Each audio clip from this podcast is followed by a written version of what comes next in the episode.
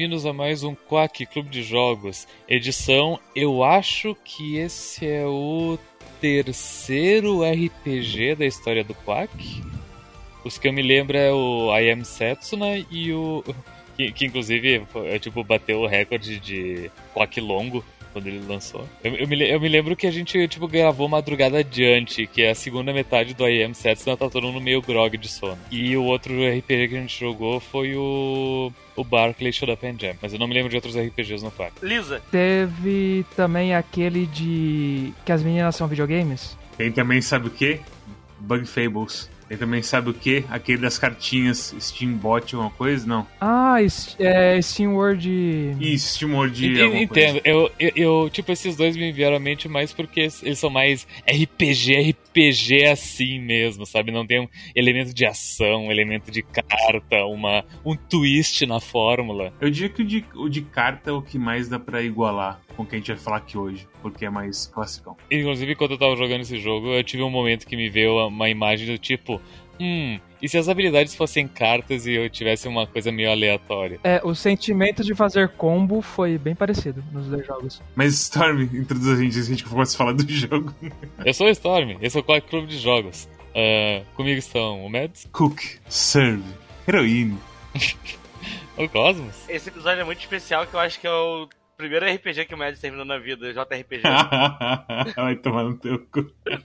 Mas, mas é, é, é, o, é o primeiro JRPG que o Mads joga desde o Chrono Trigger, quando ele lançou em 1987. É por aí. Terrível. Uau. Também o, o nosso uh, membro convidado de hoje, senhor Guilherme Carrion. Olá, espero que o Quack goste desse jogo. Enfim, a gente sempre divulga os jogos do Quack no, no nosso Discord e o, e o Gui nos acompanha há algum tempo e ele, ah, sempre quis jogar esse jogo, vou jogar esse jogo com vocês. E aí a gente convidou ele então para participar aqui com a gente, pra, nessa, nesse tecer de comentários sobre essa película da nova arte, da arte contemporânea dos, dos videogames. Qual arte que é os jogos? É a oitava, nona? Qual que é? A gente... Em primeiro lugar, videogame não é arte, né? Ah, é... não! oh, ah, não! Videogame é, como é que se diz? É extorsão, é um negócio, é, tá tirando, tá tirando dinheiro das pessoas. Videogame é esquema de pirâmide. Uma coisa que, que às vezes volta e eu me lembro é... Eu não me lembro quem foi que comentou isso, algum um cara qualquer em uma entrevista que ele disse que o grande problema dos videogames é que eles são divertidos. E pelos videogames serem divertidos, tu gasta muito tempo, muitas horas jogando eles, horas essas que tu poderia estar fazendo absolutamente qualquer outra coisa. É a versão do trabalho enquanto eles dormem, só que para jogos? É, exatamente. Tenebroso. O jogo da semana, então, é, é, um, é, um, é um JRPG que não foi feito no Japão, eu acho. The Boyd Games é bem americaninho, se não me A música cantada era japonesa? Eu não Sim, é, é, em japonesa. É, porque tem a. Como é que se chama? O, as legendas, né? Conforme tá cantando e. Uh, eu, pelo pouco Nihongo que eu conheço de assistir anime, é, é, é, é a tradução de, de Japão mesmo. É em japonês a música, dá pra entender. Sabe que a cantora da música é a cantora de Plants vs Zombie? Tem música em Plants vs Zombie? Sim. Cantada? Sim. Eu não me lembro Nossa. disso. E eu, cara, eu zerei duas vezes Plants vs Zombie. Carai, é uma musiquinha bem bonitinha, bem fofinha. Mas eu lembro, tipo, a musiquinha do Plants vs Zombie era bem conhecida na época, porque era muito fofinha. É um negócio muito louco. Aí vem a, vem a mesma cantora e faz uma música que é, que é a música da Lauren, que é muito mais rockzeira. Curioso como a Lauren tem. Talvez seja um dos personagens mais desenvolvidos. E só pra falar que a The Boyd Games ela é uma. ela não é japonesa. É, na verdade, ela é uma empresa que. Ela já tá um tempinho lançando uns jogos assim de RPG que tem essa vibe meio feito no RPG Maker. E eu lembro lá quando. Cara, lá pra 2011, 2012, eu acho. Naquelas épocas de Rumble Bundle, que Rumble Bundle era muito barata e todo mundo comprava vários altos Rumble Bundles pra pegar vários jogos. Uh, dois jogos deles ficaram bem populares por causa disso, que era o Kitilo Save the World e o. Ah, é Breath of Death 7, uma coisa assim, uma coisa assim no jogo. É os dois easter eggs do chefe do jogo, é. Na época, galera, eu nunca joguei, foi um jogo que eu lembro que na época eu tive interesse, porque muita gente falava dele bem como JRPG assim, só que eu realmente não joguei. Eu joguei os dois, são. Hum, são bem qualquer coisa, assim, mecanicamente, de RPG Maker. É, tipo, é, é bem fraco, assim, como jogo de RPG Maker. Talvez tu possa argumentar que a escrita, a história é engraçadinha, só que é meio meme demais para mim, então eu não gostei deles. Entendi. Eu, eu comprei eles numa daquelas promoções de, ah, os dois por um real, sabe? Eu não lembro como eu cheguei no Cosmic, só que eu sempre via ele com o pessoal re- é, recomendando em grupo de, de RPG. Olha, é um joguinho bacana, joga aí. É, o que me trouxe ao Cosmic é porque, justamente por eu ter um histórico de mexer em RPG Maker, vi muita gente falando bem desse jogo e, tipo, no diagrama de vem jogos de RPG Maker e jogos que as pessoas falam bem, é, é raro ter uma intersecção, sabe? Então, por isso me chamou bastante atenção e eu decidi escolher ele para o jogo dessa semana. Eu vou te falar que quando você pensa em jogos de RPG Maker que as, que as pessoas falam bem, normalmente não tem muito RPG relacionado com coisa toda. Geralmente, os jogos de RPG Maker famosos são comédias, pelo menos no Brasil. Ou terror. Essa é a minha experiência, sim. É, tipo Yuminique. Mecanicamente os caras não vão a fundo, sabe? É uma plataforma pra você fazer um jogo simples, mais ou menos assim. E você poder contar a sua história sem precisar se aprofundar muito em programação e tudo mais, sabe? Só precisa aprender que, tipo, não existem pessoas, existem eventos. E assim que você passar por essa barreira que destrói o seu mundo, você consegue fazer jogo RPG Maker, basicamente. Que, tipo, nesse jogo, assim como o Chrono Trigger e outros JRPGs, uh, quando tá movendo o teu boneco pelo mundo, não, tu não tá movendo só o protagonista, ou, tipo, os outros bonecos estão correndo atrás dele, né? Tipo, numa fila, fila indiana. Eles até copiam completamente o movimento. Tipo, se você fica preso num lugar, eles se balançam no mesmo lugar. É, se tu anda em zigue-zague, eles imitam o zigue-zague. Eu não sei se era bug, mas eu gostava que alguns dele ficavam pra trás por algum motivo. Eles não ficavam certinho na mesma distância da hora. Ah, eles variam a distância? Eu não percebi isso. É, vira e mexe tem um mais adiantado, um mais afastado. Mas, tipo, é um efeito que no RPG Maker a gente chama de Caterpillar. Caterpillar, que é a centopeia, né? Eu me lembro nos fóruns brasileiros a galera com muita dificuldade de conseguir implantar Caterpillar em RPG Maker. Porque não são os bonecos, não são os teus amigos que estão atrás de ti, na verdade, são o que, como é que se faz um Caterpillar. Absolutamente em todos os mapas do jogo, nesse jogo são quatro bonecos na tua festa, né? Então, em todos os mapas do jogo, vai ter quatro eventos iguais, que são ah, três eventos que, simboli que são os três bonecos que estão atrás de ti, e daí ah, o jogo ele analisa que- quem é o segundo e o terceiro, da fe- terceiro e quarto da festa para colocar a- o gráfico certo do boneco correndo atrás de ti.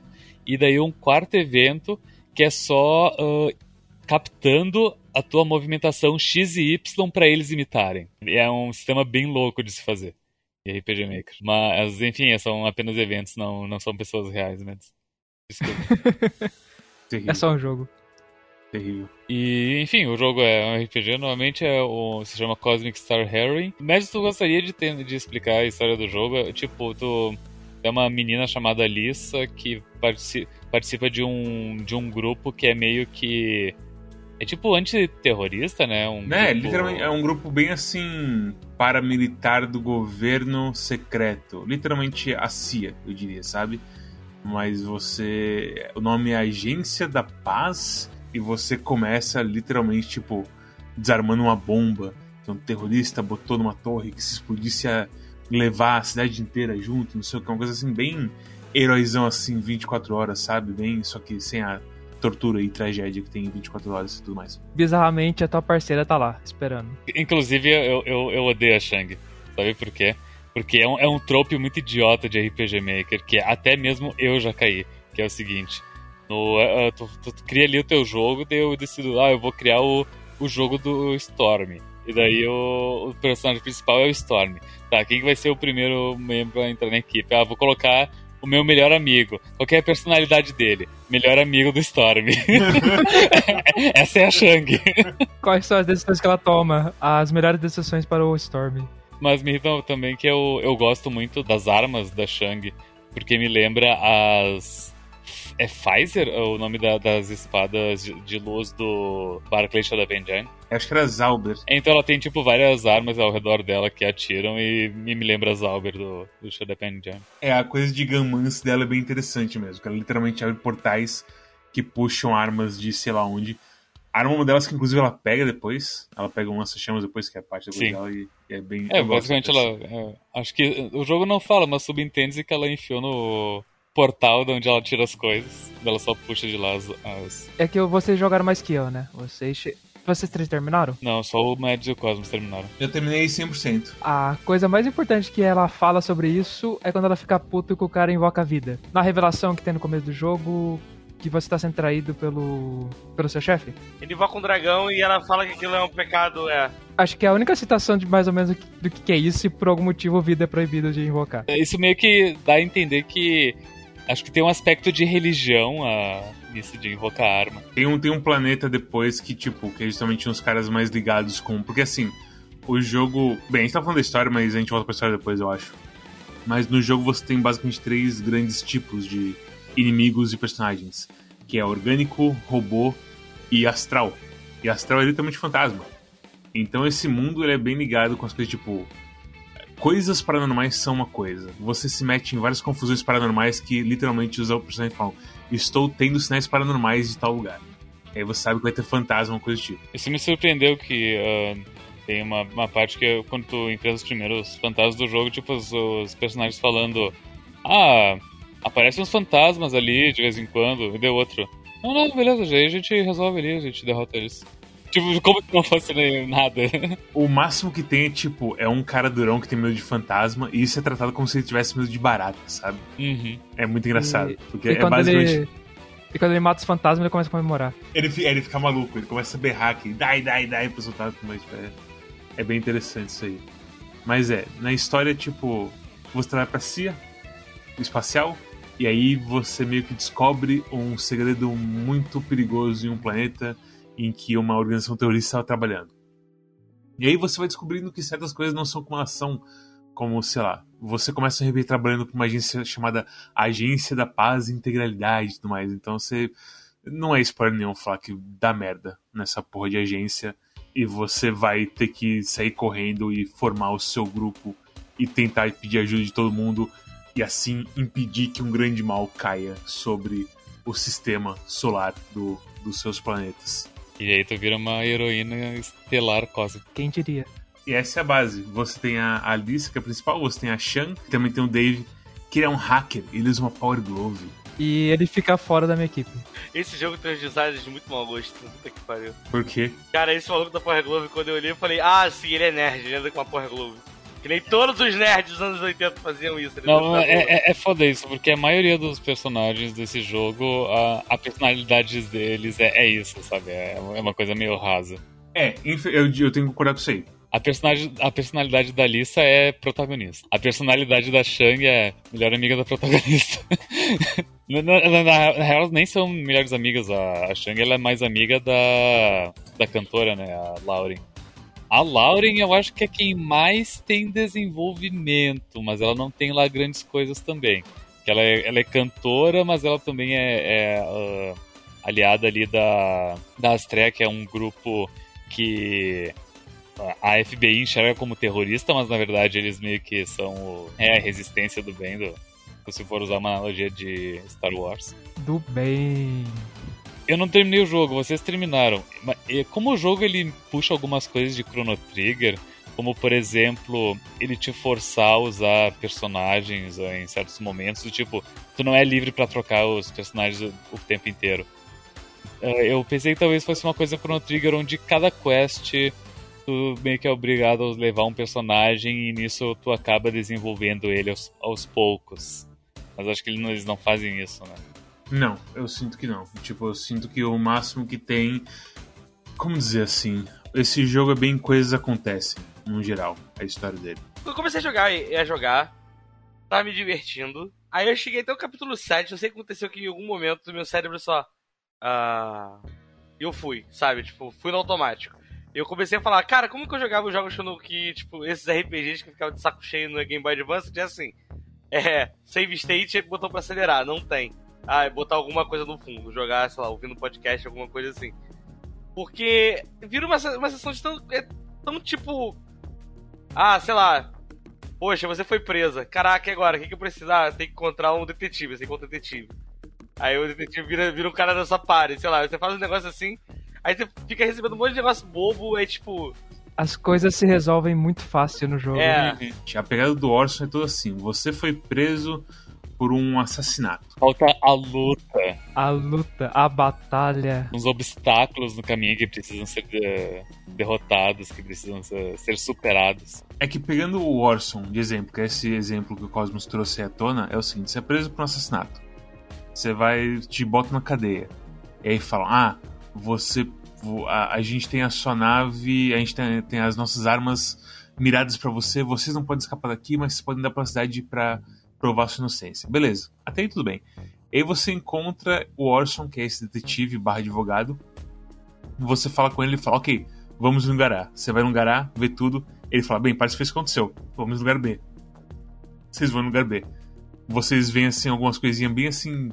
Ah, parece que foi isso que aconteceu. Vamos pro lugar C.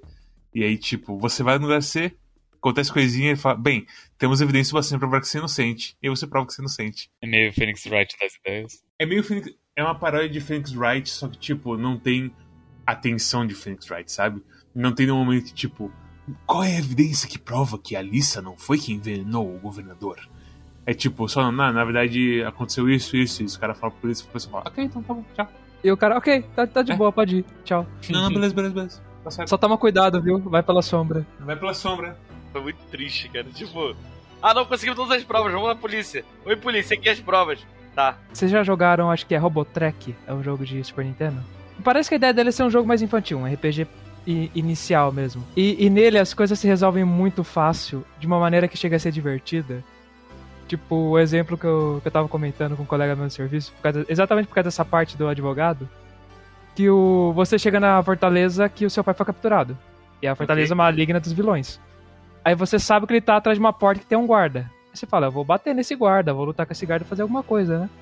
Uhum. Aí você aperta pra conversar com o guarda e ele fala: O que você quer aqui, garoto? O quê? O seu pai sofreu uma lavagem cerebral e está preso aqui dentro e faz anos que você não vê. Oh meu Deus! Eu estou com pena de você. Pode entrar, garoto. Inclusive, eu vou sair dessa, dessa organização e vou embora. O cara rolou um 20 de carisma. E, e- e, tipo, o jogo se resolve nessas coisas e chega a ser engraçado. E esse jogo me lembrou muito. Que, ah, meu Deus, um problema. Ah, não, tem solução aqui, tá de boa. Não, é, é realmente isso, tipo, é muito heroína por. por, por acaso, tipo, o universo tá conspirando a teu favor sempre. Não é eu vou falar que me incomodou porque eu não tava levando a sério, mas teoricamente é pra fingir que o- a Alissa tava morta e todo mundo sabe onde ela tá e como ela tá. Cara, eu acho que o momento que eu mais fiquei assim, tipo, o que, que tá acontecendo aqui? É quando a gente sobe a torre dos aliens lá e enfrenta um bicho de escuridão. Aí encontra o cara que roubou o nosso item e fala: Devolva agora nosso equipamento. Não, beleza, pode pegar. Ele te devolve assim, tipo, não, é que eu peguei lá, que eu não sabia se vocês eram de boa, não, mas. Não, mas é que essa parte aí justamente faz até sentido. Que o Alien entra pra tua equipe. É, esse aí essa faz bastante sentido, na verdade, que rola ali. O Psybe, inclusive, eu acho que ele é o mais assim. Ele é, o, ele é quase segundo protagonista. De tanto que rola, assim, que é importante.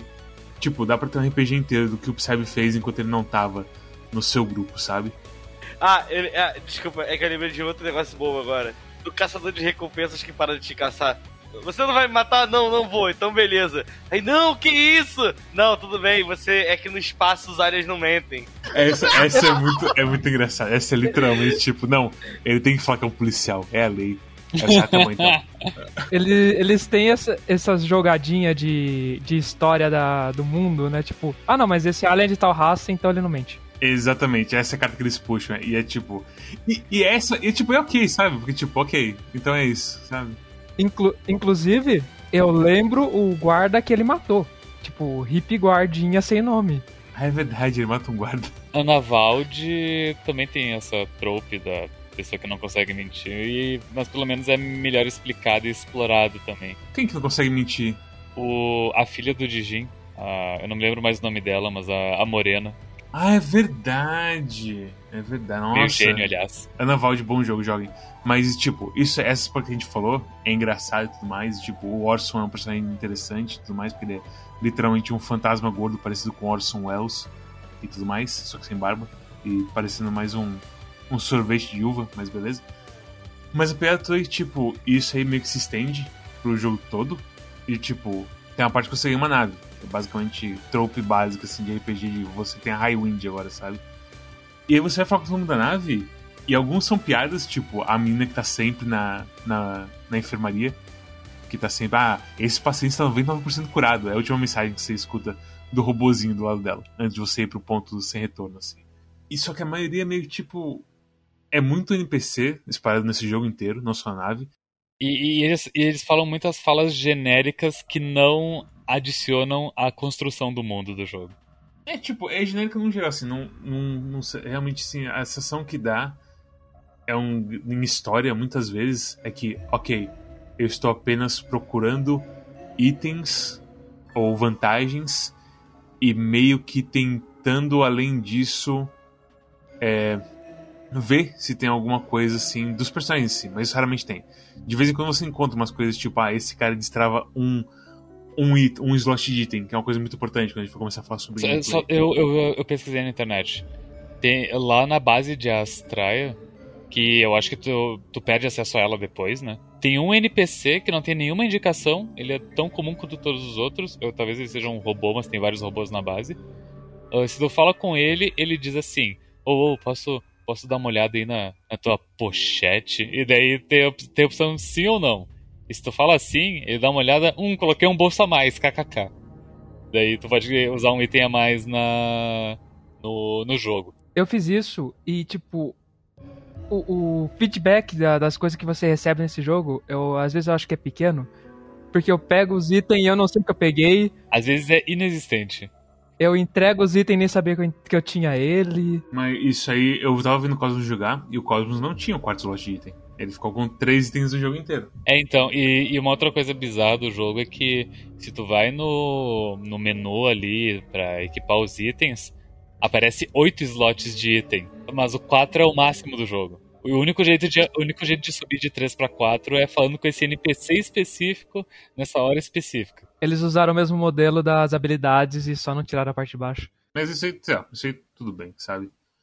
Porque, é porque quando a gente for falar do gameplay, eu acho que é um sistema todo interessante, sim, sabe? Como alguém que usou RPG Maker e sabe como que aquele menu é, foi feito, é muito simples de corrigir aquilo.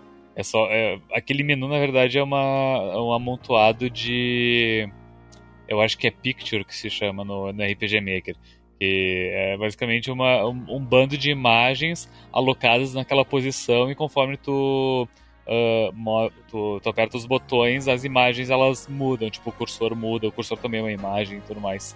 Então era só colocar uma imagem branca, cinzinha, cobrindo aqueles quatro de baixo, tu conseguia reaproveitar, sabe? Ou criava um novo que não tivesse os quatro de baixo, mas enfim, foi, foi meio low effort. Falando um pouquinho da nave, isso é uma coisa que até que eu gostei. Tipo, você sai por aí recrutando pessoas, aí ela fica na nave, você vai conversar. E de vez em quando eles têm um diálogo extra. Eu achei que ia ser uh, meio idiota e ruim no início, mas cresceu em mim.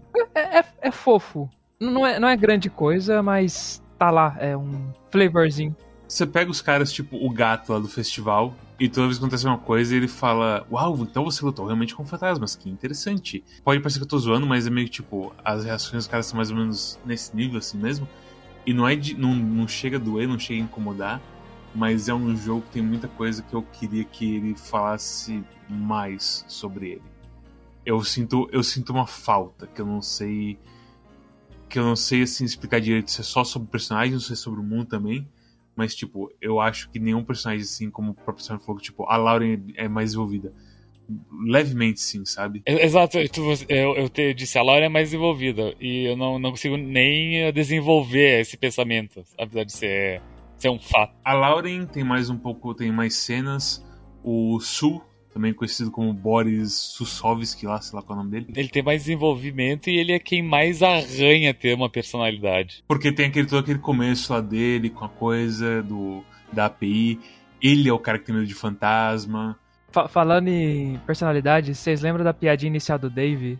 Que eu, eu meio que desisti do personagem lá que no começo do jogo ele fala que ele não gosta de sair porque ele tem medo de morrer, e isso é meio assustador para ele. E a primeira frase quando você sai em missão, ele, ele fala: Opa, finalmente missão, tava cansado de ficar aqui dentro. Mas, mas, as meninas, inclusive, fazem o call out nele, tipo, oh, não era tu que não queria sair? Dele, kkk, tava zoando, eu tava cansado, cansei, sei lá. Então, eu também, aí eu nunca mais liguei pra ele. Exatamente, Exa foi o que aconteceu comigo também. Eu vi ele tendo essa contradição, todo mundo dá call-out nele e todo mundo pensa, foda-se, Dave, velho. Cansei do Dave. É, Foi mais ou menos isso. Mas o, falando de tipo, construção de mundo, eu não, não terminei, então eu não sei. Mas eles têm uns conceitos, que nem os conceitos do, do Psipe, da, da raça de formiga. De Hive Mind? De Hive Mind. Por eles terem o elo mental, se você não treinar o seu elo mental desde criança, você pode ser dominado. Isso é um diálogo que tem uma mãe e um filho tipo, uma, um adulto e uma criança conversando. E eu não sei se isso pega de novo, mas, tipo, só tem essa frase sobre isso. Não, mas é, a coisa toda da Hive e de Hive Mind, no geral, assim, que eles tratam ali, que inclusive é, é, é bem, assim, importante para a história para as dinâmicas de poder que tá rolando nesse jogo inteiro, nunca é explicado de como que eles são uma colmeia. Porque quando você pensa em Hive Mind, você pensa tipo, é uma personalidade consolidada espalhado em vários corpos. E não é o caso aqui. O Psybe tem a personalidade dele, tem um carinha folgado no norte da vila do Psybe, tem uns carinhas mais de boa, tem a criança birrenta, sabe? Tem tudo uma, tem uma variedade de gente ali. Tem o velhinho falando que na minha época era melhor, que é o que te dá o tradutor. É, então, tem tudo isso. Então, eles não explicam o que é uma raiva, eles só explicam que eles conseguem sentir uns aos outros, de certa maneira. E isso é legal, que, tipo, é como você encontra o Psybe e tudo mais. E toda vez que eles falam sobre o mundinho deles ou como as coisas funcionam, eu gosto. Mas eles raramente falam disso, infelizmente. E no loop, eu, é, os caras que tem o jarro na cabeça são os que já morreram, né? Uhum. Eu fiquei com essa impressão. E no loop, eles falam o seguinte: ah, a gente vive, a gente morre, o nosso espírito da energia para nossa roupinha de espírito e pra cidade. E, é no, e eu não sei se eu perdi um comentário ou uma conversa, nunca é explicado. Como que o espírito da energia pra cidade. Isso, isso eu achei interessante, tipo, eles não te tacaram um texto gigante, é só o cara comentando. Ah, sim, mas tudo bem, tudo bem quero só comentar, mas é, aí ao mesmo tempo tem um monte de comentáriozinho sobre a mesma coisa em volta desse cara, sabe? Eles repetem várias vezes a mesma coisa. E aí nunca, tipo, não é como se tipo, um cara fala que, tipo, ah, ainda bem que a gente vira espírito e dá energia pra cidade. E aí não tem outra pessoa. Nossa, o espírito queima depois de um tempo. Não tem ninguém falando isso, não tem ninguém tipo, falando mais sobre isso. É, mesmo, é só uma outra pessoa falando a mesma coisa. Isso que me deixa meio cansado com em conversa nesse jogo. Talvez é pouco demais, ou não sei. É pouca variedade. Eu sinto que é muito NPC e poucos deles adicionam alguma coisa com os jogos. Quando eu cheguei na no deserto, na cidade do deserto, eu senti preguiça de conversar com todo mundo. Cara, eu vou falar pra vocês que assim, eu achei ele muito qualquer coisa depois do, depois do começo, assim. É, no começo eu tava até que tava comprando, tava dando, dando uma chance, tipo, eu tava querendo ver se ele era legal e tudo mais. Mas chegou uma hora que eu só. Ah, é tudo, sei lá, tão baixo esforço, é tudo tão, sei lá, parece asset da RPG Maker, assim, tipo, parece que tá com os sprites legais, mas é tudo di diálogo genérico. É, é, é, a coisa mais simplesona, sei lá, eu não sei, não sei explicar, eu achei muito qualquer coisa. Sabe? É muito, muito novinho, enfim. Nessa parte de história eu achei ele bem feitinho, mas nada muito cativante. Que nem, tipo, eu, eu não lia muito bem os diálogos, não. Não, não entendi a atenção. Faltou personalidade, parece. Pode ser, é. O que vai aí de, de encontro com o que o Cosmos disse, é genericão. Que tudo se resolve muito fácil, você não lembra de muita coisa específica, né? Tipo, ah, o, qual é a personalidade de tal personagem, né? Tipo, ah. É, exatamente, é. eu acho que a gente encapsulou bem, assim, o porquê dessa... esse marasmo. E as coisas simplesmente acontecem do nada também, é, tipo, sei lá... Tu chega no lugar, Daí aparece um cara e diz: Oi, eu sou o seu primo em terceiro grau.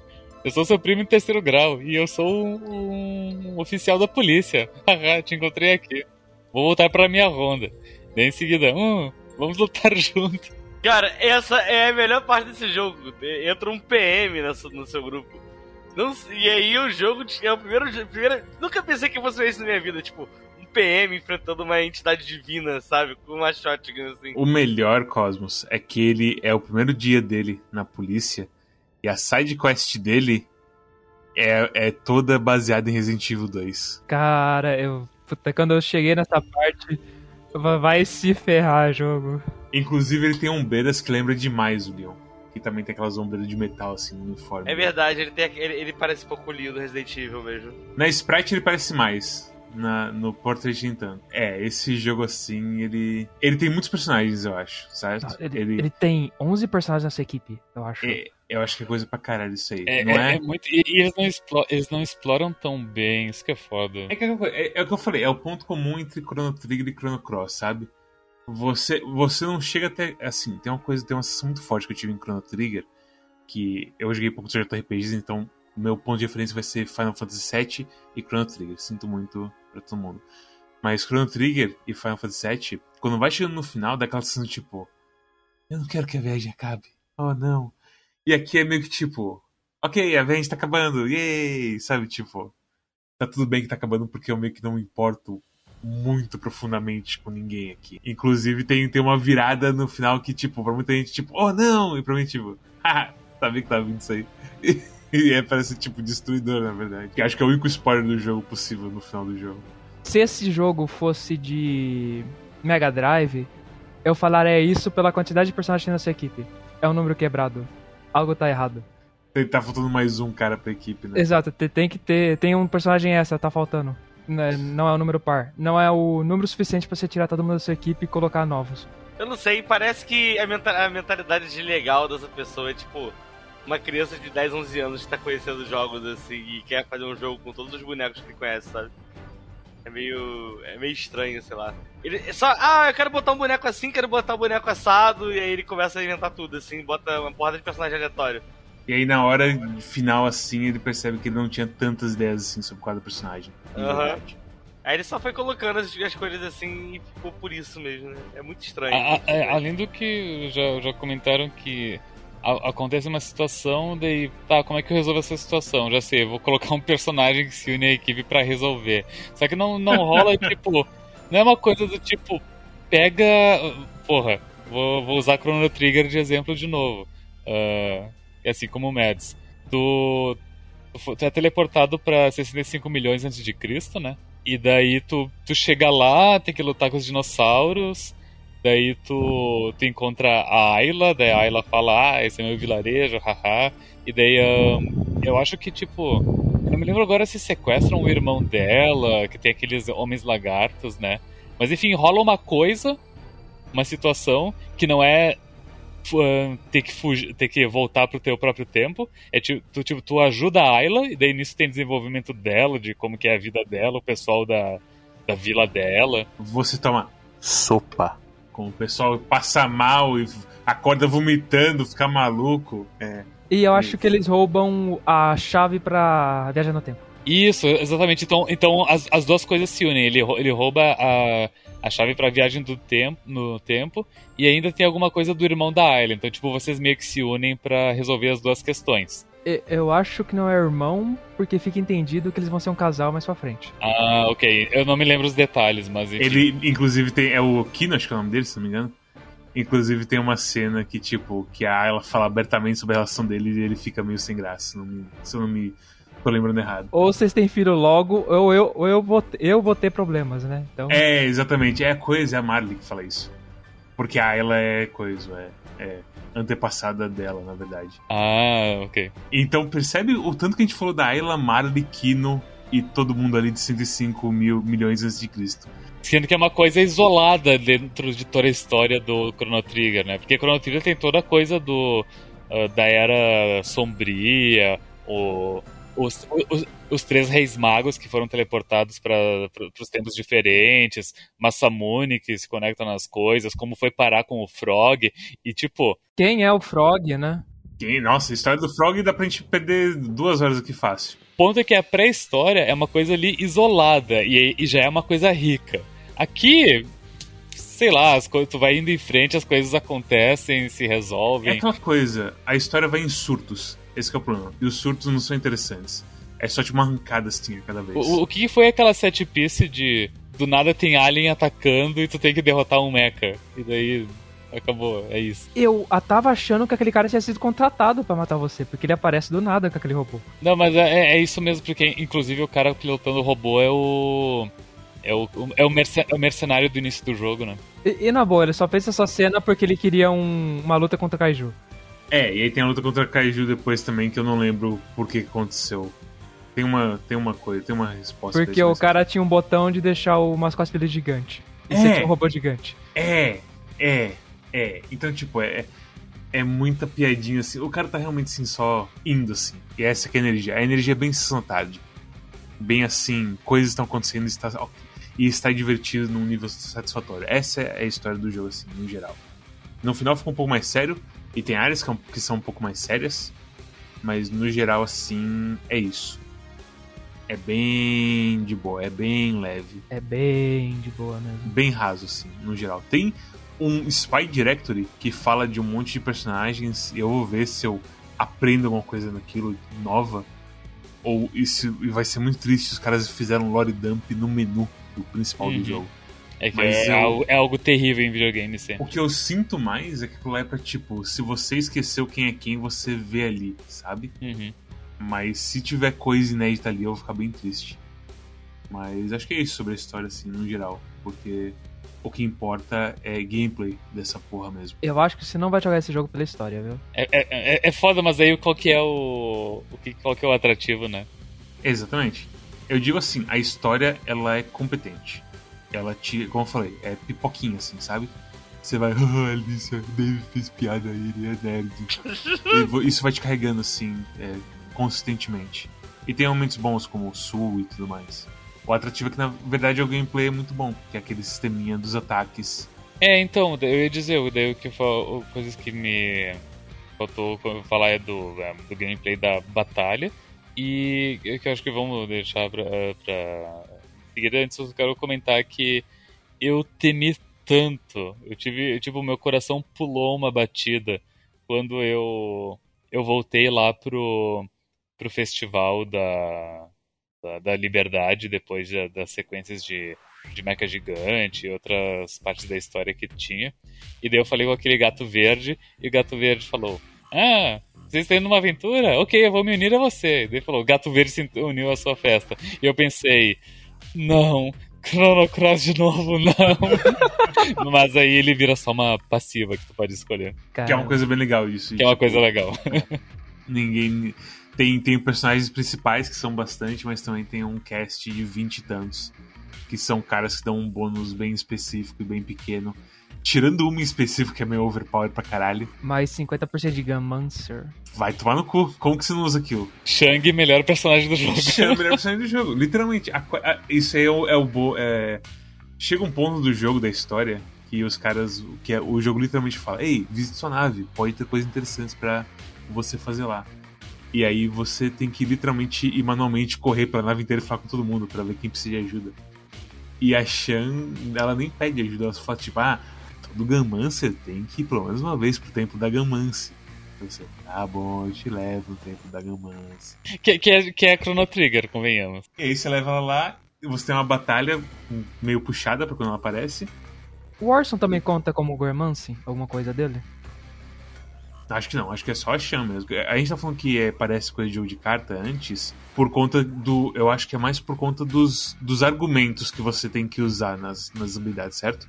Eles têm palavras-chave pra definir efeitos, cara. Porque o, vamos explicar a base assim, desse jogo. Você tem. Cada personagem tem oito slots de habilidades, se não me engano. E um, dele, um deles é dedicado a uma habilidade de, de descanso. E elas têm algumas coisas variadas, mas a coisa é assim: as habilidades queimam quando você usa, a não ser que seja escrito que ela não queima. Assim como os jogos de cartas, sabe? A, a regra básica é que queima, mas às vezes não queima. E a pegada é: você, você queima as suas habilidades e você faz setups de tipo, ah, essa habilidade buffa tal coisa. Essa habilidade aumenta o dano quanto mais habilidades de Ganmance queimadas você tem na sua barra. E aí você faz tudo isso, e quando você usa a maioria das coisas, você usa a habilidade de descanso, e todas elas voltam. Tirando as que falam que só pode usar uma vez por batalha. Então, você vai subindo de nível e vai ganhando as novas habilidades, e você vai trocando seu loadout de oito habilidades. Então você vai basicamente fazer. Você tem uma variedade de habilidades e personagens que você faz combos muito específicos de às vezes assim dar suporte você você tem na sua cabeça assim que tipo ah eu vou abrir dando buff para esse personagem para ele começar dando esse dano e fazendo tal efeito que dá faz a faz essa pessoa ter um ataque em área basicamente É, a Alissa usa a habilidade no, no primo dela que, ele para só dar o burst é muito muito grande. E você já usa no primeira, primeiro turno, né? Pra ele ficar repetindo o ataque a cada dois turnos e dar mais dano. Porque tem a coisa. é, Tem essa coisa aí dessa habilidade do fim que você basicamente fala, ei, quanto mais você usa, mais forte ela fica, que é um- uma coisa que aparece em várias habilidades.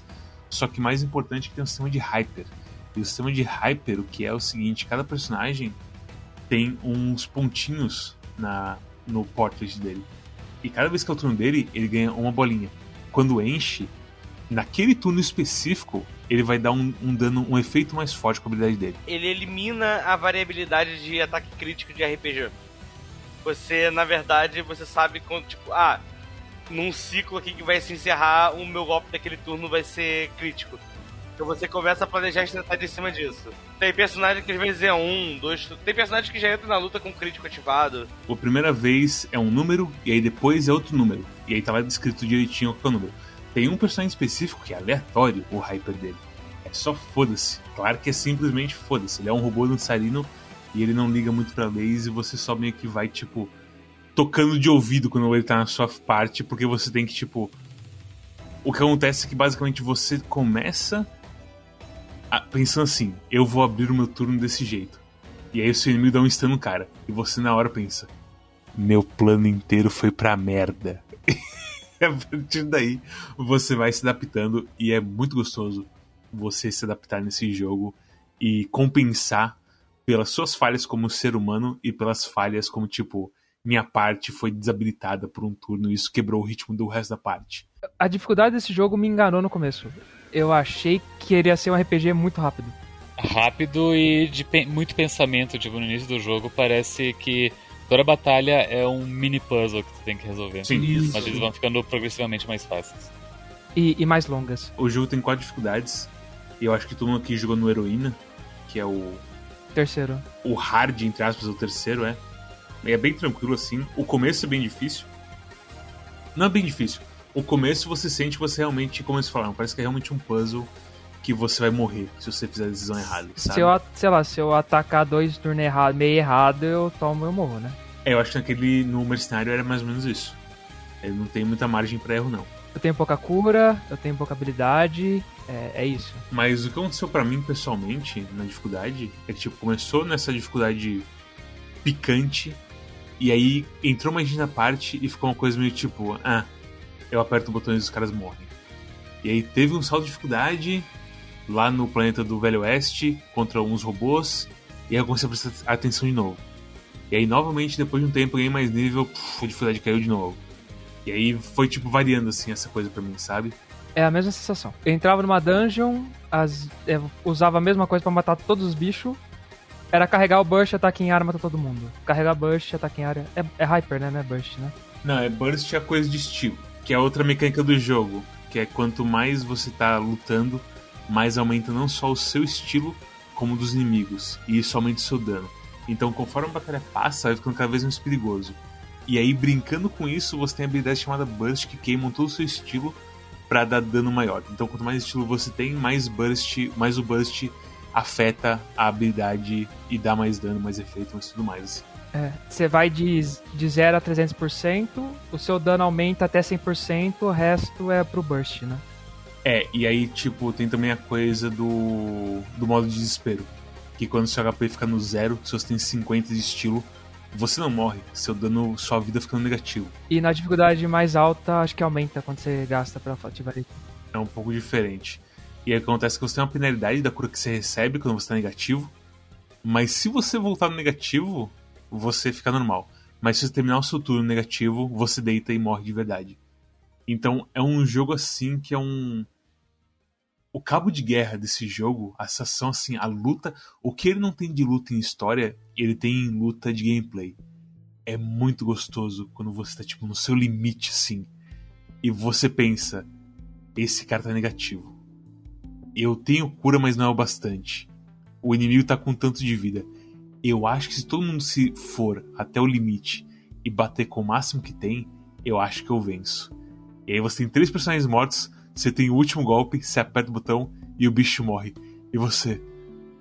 Uh, Isso é, no- nos chefes mais divertidos isso aconteceu. Esse jogo também ele não tem a penalidade de que os, os teus bonecos que morreram não ganham XP, não ganham experiência. Então às vezes rolava de tipo, olha, esse boneco vai morrer assim que eu, assim que eu, eu- eu- assim que eu atacar com ele, mas eu acho que eu consigo vencer antes dos outros dois morrerem também. Daí dá, dá para fazer umas uns sacrifícios técni- técnicos não ah, estratégicos.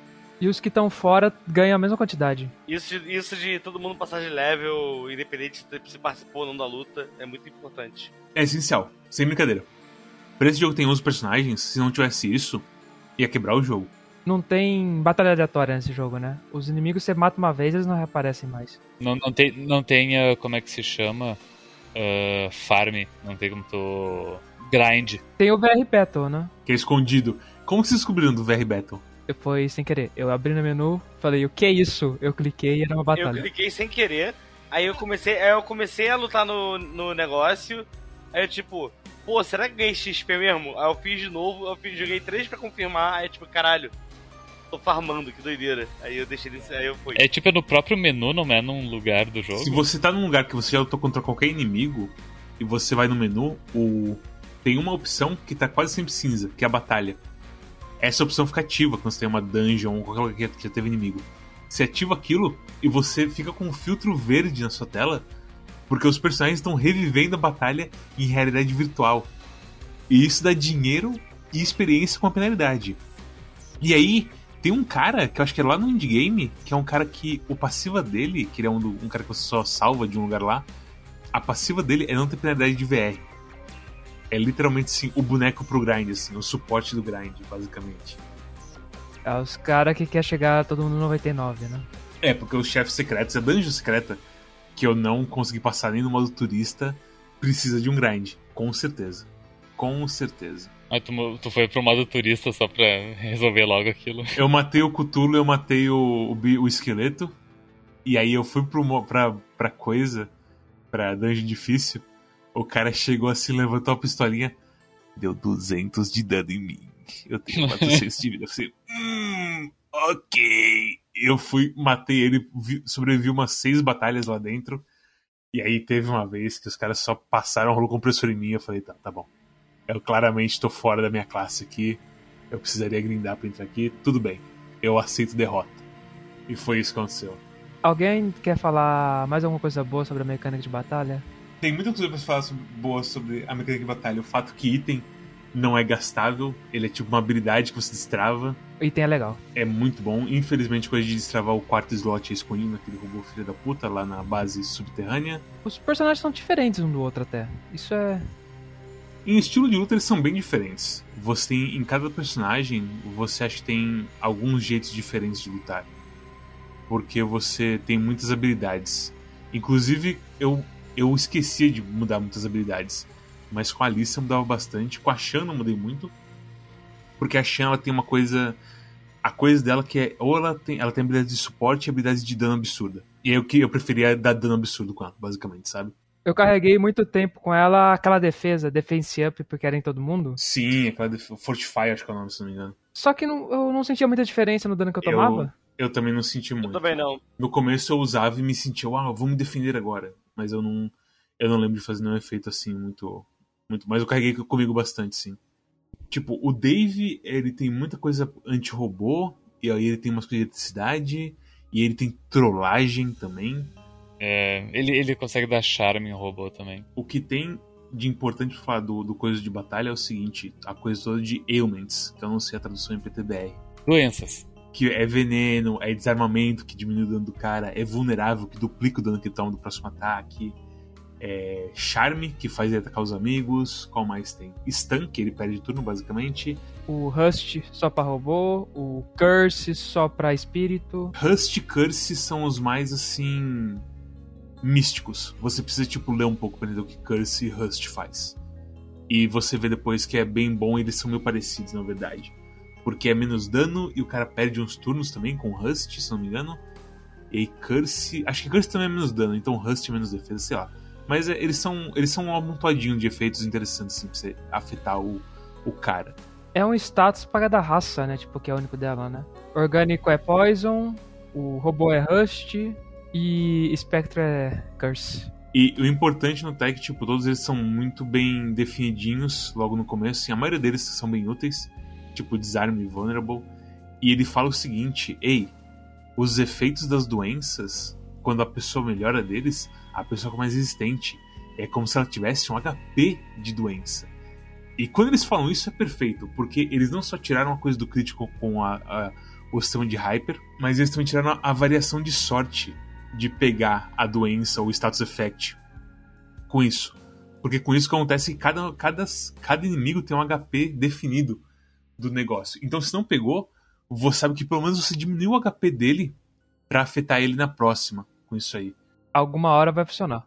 Exatamente, alguma hora vai funcionar. Tirando os que não funcionam na raça, né? Mas aí. Eu, é aquela coisa, o charme eu acho que se você se esforça bastante, dá, funciona em robô, funciona em tudo, basicamente. Mas é, eu acho que é isso sim. É o são coisas assim. Esse RPG é literalmente as coisas que eu, como um cara chato com RPG, que não gosto muito de jogar RPG, aponto e falo: hum, não gosto de sorte, deveria ser assim, assim, assim. E Cosmic Star Heroine faz muitas coisas que eu queria que ele fizesse. E é por isso eu gosto muito, sim, do sistema de batalha dele. Mas ele tem que estar na dificuldade certa, sim. Ele tem que estar dando um desafio certo. Isso é muito difícil de fazer, velho. E eu acho incrível que, tipo, que tem tantas batalhas nesse jogo que, tipo, tem um desafio certinho e que faz eu, tipo, ficar tremendo na base que, meu Deus, eu vou perder. E aí no último momento eu consigo, tipo, puxar uma vitória do cu, assim, sabe? Eu falo, vou, vou perder, o bicho tá me arrancando 300 de dano por turno, porque ele já tá com o Stylo 300. Aí você fala, ah, agora é hora de usar todos os bursts que eu tenho e ver o que sobra, né? E aí vem o seu burst e dá 30 mil de dano. Você, meu Deus, eu venci! E aí você pensa, eu podia ter vencido antes. Mas tudo bem, foi mais interessante assim, basicamente. Se eu soubesse que ia dar 30 mil de dano, eu tinha feito isso 5 turnos.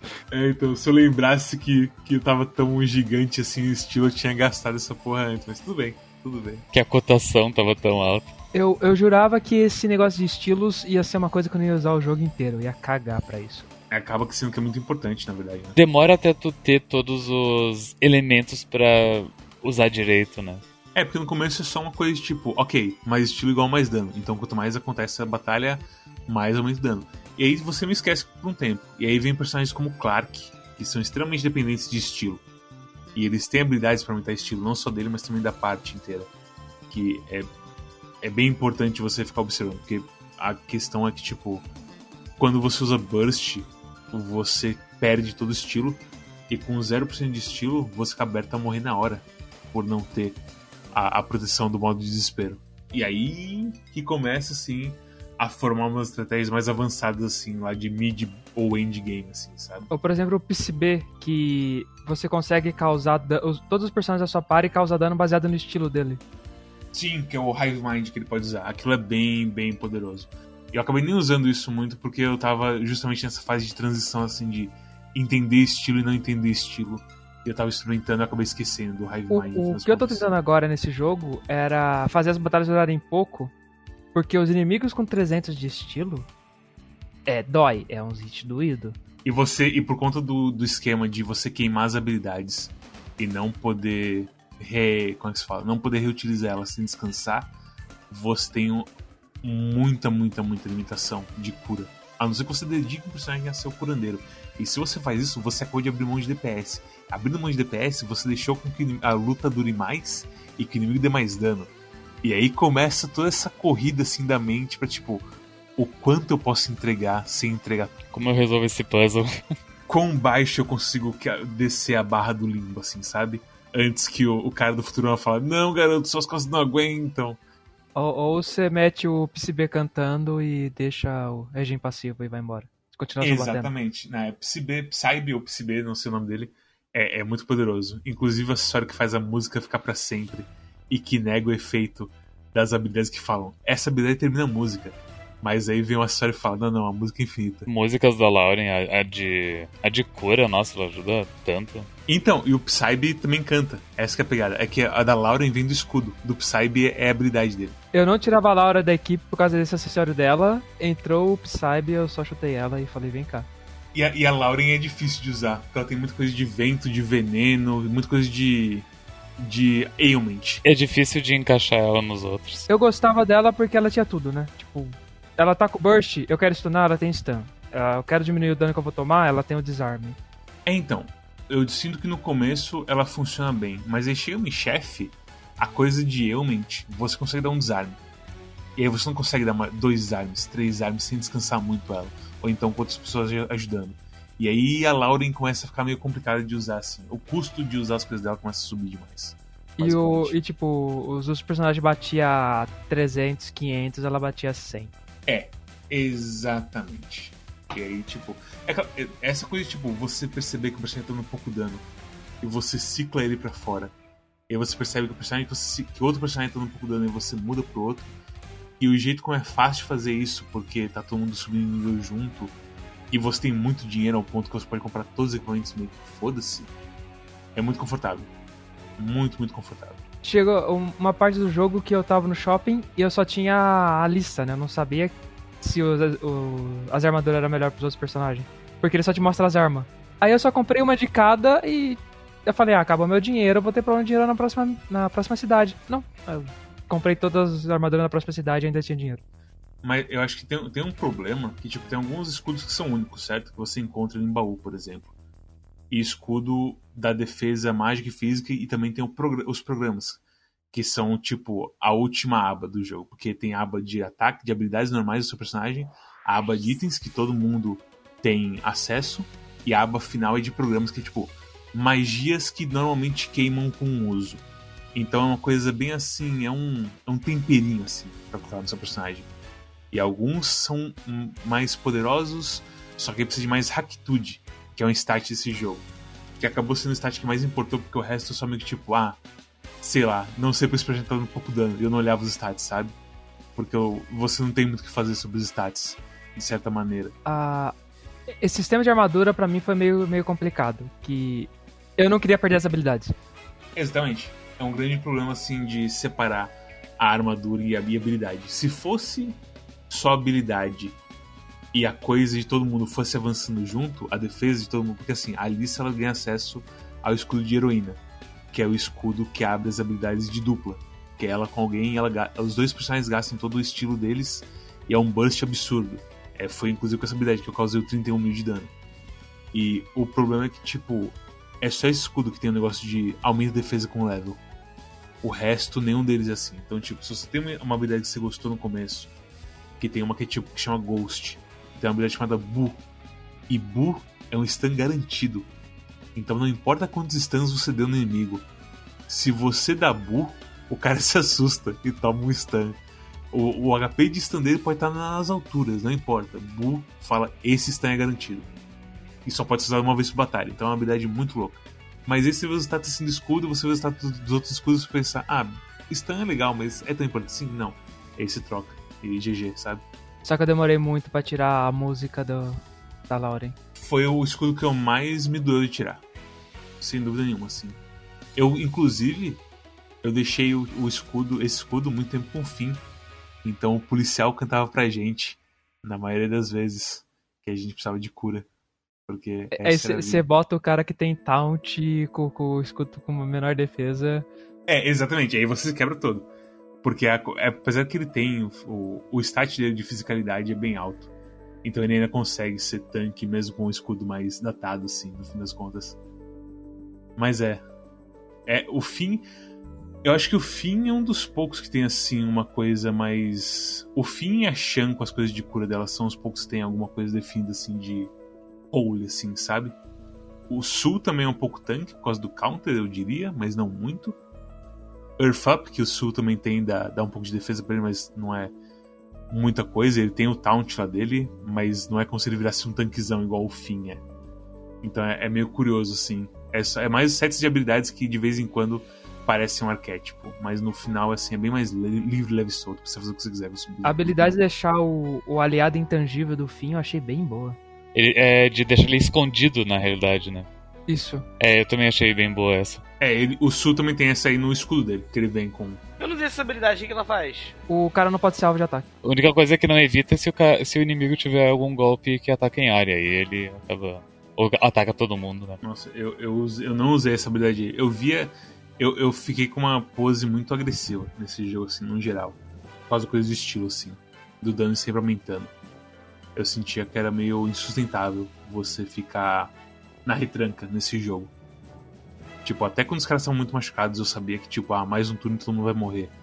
Eu ficava meio, eh, tá bom, vamos gastar um turno inteiro curando todo mundo, fazer o quê, né? E me sentia meio mal, assim, ao invés de sair correndo feito um louco e continuar batendo. Mas esse jogo. Acho que esse jogo é propício pra isso, né? Tirando o Dave, acho que todos os personagens batem relativamente bem. Sim, o Dave. É... E o Dave também bate se você botar o escudo certo nele, eu diria. O problema é que o Dave, ele é muito. É muito coisa de emo. É igual a Lauren, ele tem o mesmo problema que a Lauren, assim, no final. Essa que é a pegada verdadeira. Ele é muito especializado em doenças tipo Rust e coisas anti-robôs e a porra. E, sei lá. E no fim das contas, tipo, é muito melhor você usar um Psybe, que é um cara muito mais well-rounded, assim, em questão de danos e doenças e curas e tudo mais que ele tem. É que o Psybe é meio overpower por causa da coisa das músicas, né? Sim, é. Ou você regenera, ou você dá dano. E com acessório você consegue ficar curando tua par inteira todo turno. Tipo, um turno sim, um turno não. Um turno sim, um turno não. Se você precisar realmente de muita cura, o Psybe vai conseguir dar, tipo, 200 de cura. No, no endgame ele tava dando, tipo, 200 e algo de cura. E isso pra parte inteira. Isso é muita coisa. De você ter, assim, ao seu acesso. Porque o item máximo de cura é o Elixir, que cura 300. E se você não usa nenhuma habilidade mágica, tipo Secret Stash, que regenera item, você. Que regenera não, que impede que o item se queime, você tem isso, você tem um uso de 300 de cura. E o Psybe tá aqui, fazendo turno sim, turno não cantando e fazendo todo mundo se curar. Tanto o Saga que me ensinou esse negócio aí, o Saga também jogou esse jogo, não sei se ele zerou. E ele, eu, logo que eu vi isso acontecer assim, que eu testei nas minhas próprias mãos, eu perguntei pra ele, nossa, deve ser bug isso porque é muito poderoso e parece que é meio que tipo uma guerra de regras, sabe? É o equipamento dele falando que não, a música é eterna, e é ele falando, essa é minha habilidade para a música. No final, a música não para por causa disso. Voltando à analogia do jogo de cartas, é a regra de ouro do jogo de cartas, Mads. Se a carta fala que ela faz alguma coisa, a regra do jogo não importa. Então, se ele fala que a música é infinita, a música é infinita. É, então, o é que são duas cartas aqui, né? Não é como se fosse a regra do jogo versus uma carta. São duas cartas de. É uma carta de equipamento e uma carta de ataque, sabe? Então é eu estou totalmente errado. Me desculpe. E, sabe? Essa que é a loucura, assim, que é gerada aqui, mas é. Eu vi isso e falei, as músicas acabam? Eu tô usando a Laura e o jogo inteiro a música nunca acabou? É, então, a música acaba. Isso é outra coisa que é um problema nesse coisa todo. Que, tipo, buffs não tem nenhuma representação visual. Esse, esse, é o maior pecado desse jogo, é isso. Dos buffs não, não te. Tu usa o buff, sabe que o personagem usou o buff, mas não sabe quantos dura, quantos turnos dura, o personagem não fica com um efeito visual mostrando que ele tá bufado. Não tem nenhum ícone do lado da cabeça dele mostrando que ele deu buff. Status negativo ainda tem os ícones, mas buff, não. É, o grande problema é que, tipo, o Sul, por exemplo, ele tem uma coisa que chama Earth que dá elemento de terra e uma defesa dele. Você não tem como saber que ele perdeu o buff, a não ser que ele bata em alguém fraco à terra. Não tem como saber. Depois de um tempo vira memória muscular, mas tipo, é, é, é muita bondade falar isso pro jogo, né? É, é complicado de você lembrar assim com o tempo. O Sul, o Sul também tem um caso que ele tem um counter. Que você só percebe que desligou o counter quando ele toma um tapa e ele não. Ah, não sei o que fazer. E aí você, ok, acabou o counter dele, alguém faz alguma coisa. E, e, o counter é chato porque é nove turnos, cara. Como é que você vai lembrar é que você usou um negócio nove turnos? É muita coisa. Se você não tá lendo a wiki, você não vai saber disso, velho. Não vai saber. Ah, não, acho que o, o... a habilidade fala. Ah, é verdade, a habilidade fala. É você. É, não, é, você tá correto. Você tem que ler as habilidades, basicamente. Mas a de música, eu vi direitinho. E o negócio da música é o seguinte: duração. Música. Eu. Ah, como assim? Sabe? E eu não eu 3 minutos, 4 minutos, depende Música, do artista. A duração é, tipo, em média, 4 minutos e meio, ok? De acordo com o seu Spotify muda a duração do buff, sei lá, sabe? Esse é o problema. Vocês jogaram Bravely Default? Não. Eu acho que ele tem uma mecânica que, tipo, um bônus de ataque e começa a música do personagem que você tá soltando. Eu acho que o buff da, da batalha dura até acabar a música. Nossa, velho. É, é, bom que o tema seja muito longo. É, carece de fontes, mas acho que era algo assim. Eu posso falar que o jogo travou três vezes comigo? Pode. Travou? Eu, o, o Médici aconteceu a mesma coisa, que eu cripei num baú. SideQuest do Sul. Que tem um baúzinho que você se É, é, então, essa, essa, essa, essa movimentação do jogo que eles. Eles, meio, eles literalmente hackearam RPG Maker pra tu se movimentar por pixel em vez por, de por quadrinhos. Pensa, tipo, movimentação de RPG antigo, sabe? Que tu, tipo, tu anda pra cima dele se movimenta pro, quadro, pro quadrado de cima, tá ligado? Uhum. É, RPG Maker é assim, tu precisa literalmente hackear ele pra fazer uma movimentação assim que é mais por pixel, que é aos pouquinhos. E às vezes dá um bug que tu clipa nas coisas, né? Mas, e sabe o que é o pior? Eu acho que a solução disso aí, que eu encontrei, que eu consegui soltar, é que eu, eu tenho um negócio de correr automático, né? Porque você começa o jogo andando só. E eu liguei o negócio de correr automático bem rapidinho. Eu senti que eu só me soltei quando eu apertei uns botão no controle.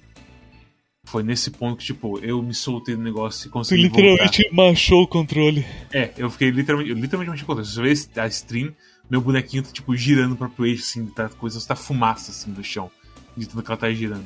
Machei o manete, não aconteceu nada, eu dei Alt F4 e abri outra vez o jogo. É bizonho. Mas qual foi as outras vezes que você travou? As outras duas vezes foram exatamente iguais. Eu tava com a Lauren, ela já vem com, com o Burst ativado. É, burst não, o Hyper ativado.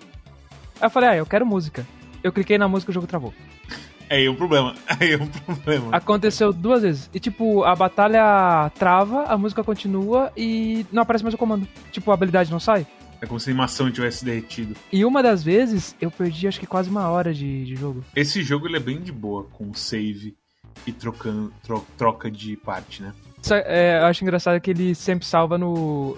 Meio que em pontos fixos, né? Não importa onde você tá, ele te manda pro, pro checkpoint. Ele, ele manda você pra entrada da área. Você, toda vez que você carrega, você tá saindo, você tá tipo chegando no lugar, basicamente. Mas, o, e outra parte, que mas essa é porque eu sou burro, eu perdi o computador na cidade do Psybe. Eu fiquei muito tempo sanzando sem saber o que fazer. E, cara, isso aconteceu comigo também. Qual computador que vocês perderam? Que você precisa usar pra ativar o seu tradutor. Pra abrir, pra abrir a porta do, do armazém. Que tem o cara que pede pra pegar o item. Lembrei. E eu vi aquele lá, eu falei, ah, placa bem-vindo à cidade, né? Isso é um RPG. E eu zanzando na a cidade inteira não sabendo o que fazer. Até que eu cliquei na placa era um computador. Aí eu podia abrir o armazém que fica do outro lado nessa placa. Que seria o computador. Eu demorei muito pra achar esse negócio. Eu, eu lembro que, tipo. Eu lembro que eu me perdi um pouquinho nessa do Psy. Porque aconteceu comigo foi assim: eu cheguei na coisa e eu. E basicamente falaram: Ah, seu objetivo tá lá na Hive. Eu falei: Ok, vamos pra Hive. Tchau. E tipo, eu só fui assim andandinho, sabe? E depois, não, volta, arruma o sensor aqui, detecta coisa. Hum, o detector tá falando que seu objetivo tá onde? No topo da. Pra onde você vai agora? Eu, pra Hive. E aí o jogo deixou eu entrar na Hive, basicamente. Vocês não, não, não tiveram dificuldade. Vocês não, Não muito, mas eu, eu perdi um pouquinho sim, no fim das contas. Então eu tive dificuldade sim também. Esse computador eu não achei. Eu fiquei um bom tempo saindo da fase, entrando na fase, conversando com todos os NPC de novo. É tipo, nessa, nesse ponto aí, e um pouco antes, o que acontece muito, inclusive na parte do Velho Oeste aconteceu comigo, que é tipo. É, eu chego num lugar, eu resolvo um problema. E depois eu descubro que, tipo, resolver esse problema era parte da quest principal da coisa toda. E tipo, ah, você precisa entrar na, na, na festa do Enzo. Pra entrar na festa do Enzo, você precisa disso, disso, disso. Eu, tipo, ó, que coincidência, eu tenho um convite, eu tenho uma roupa aí, eu tenho tal coisa.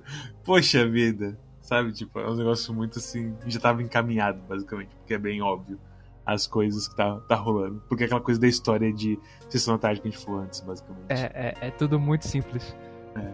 Acho que uma coisa que ele me lembra muito o jogo de Mega Drive, tipo, esse jogo poderia estar num RPG do Mega Drive por algum motivo. o personagem falou que lembra Phantasy Star.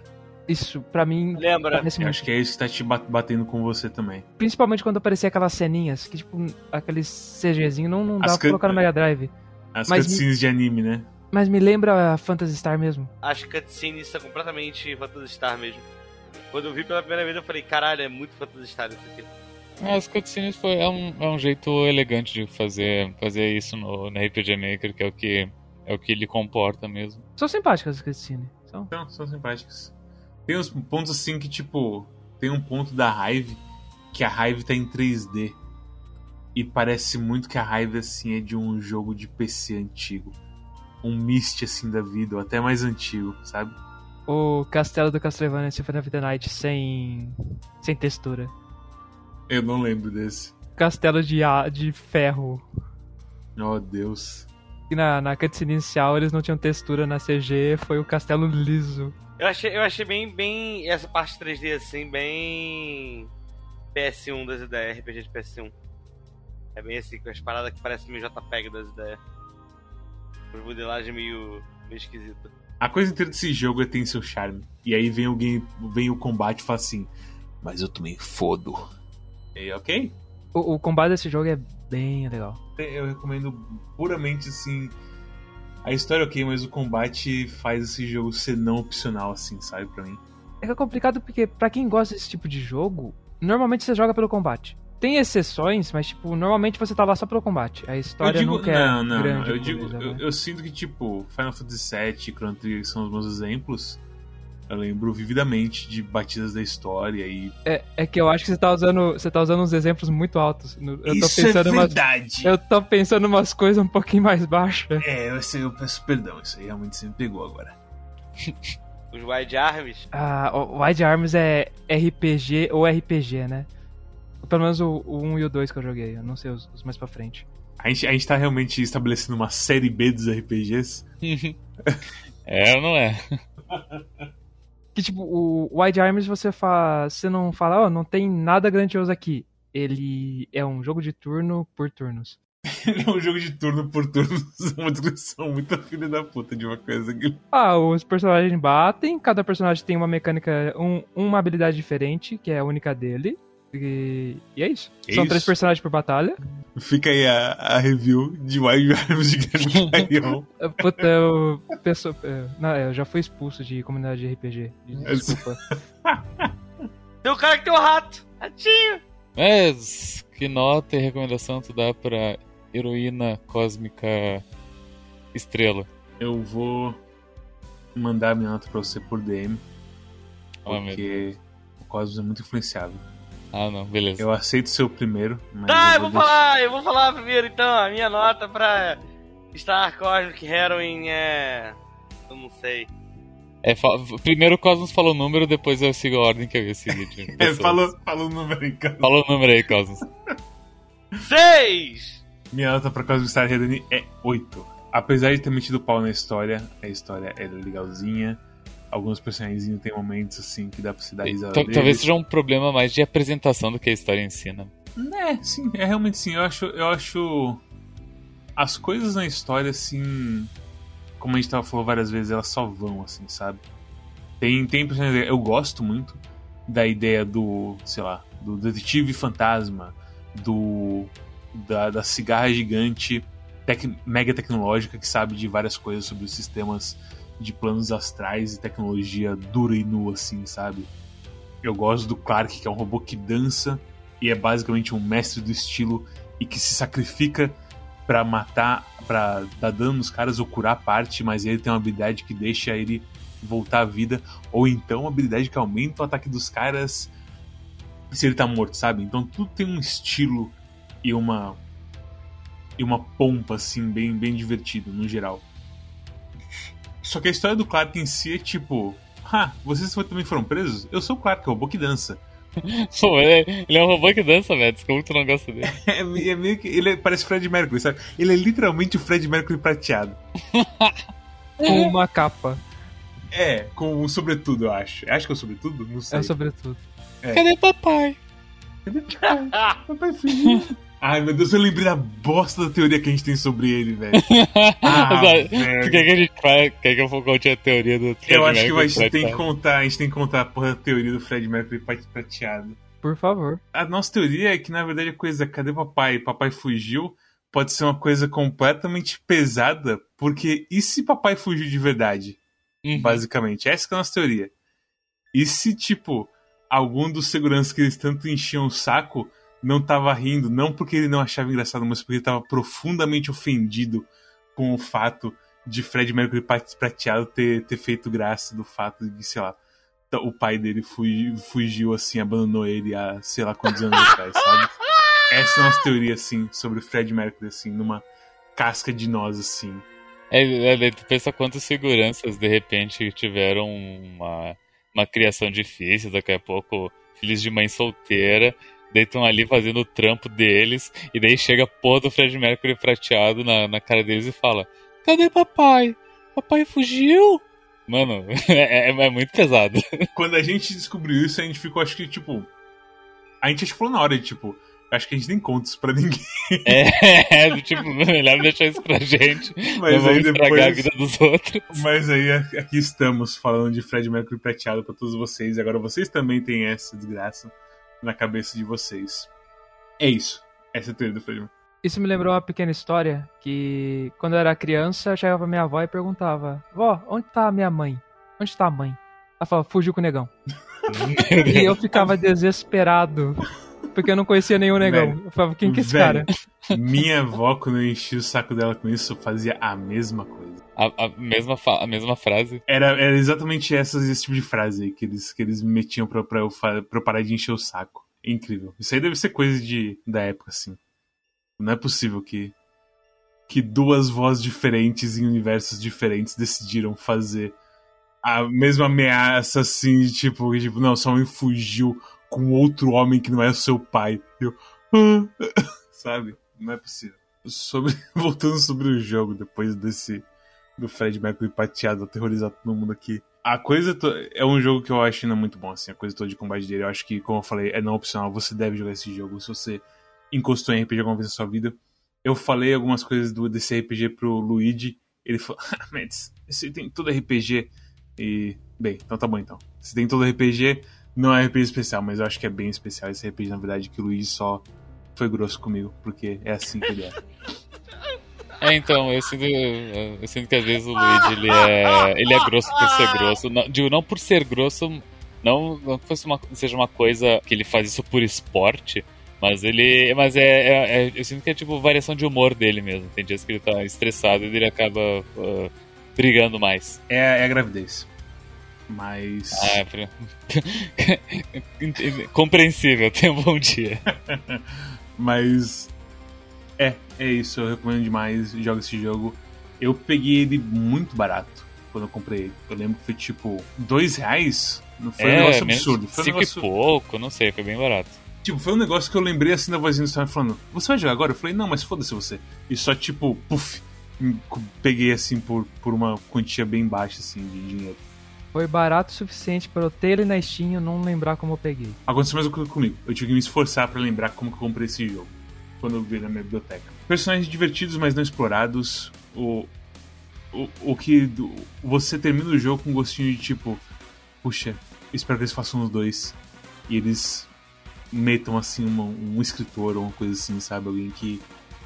Que pegue a ideia deles e transforme em uma coisa maior. Porque em questão de combate, os caras são muito on point é, é o primeiro RPG assim que eu lembro de completamente vibrar quando eu derroto um cara assim perto da derrota. É essa essa emoção e sensação assim não tem comparação, velho.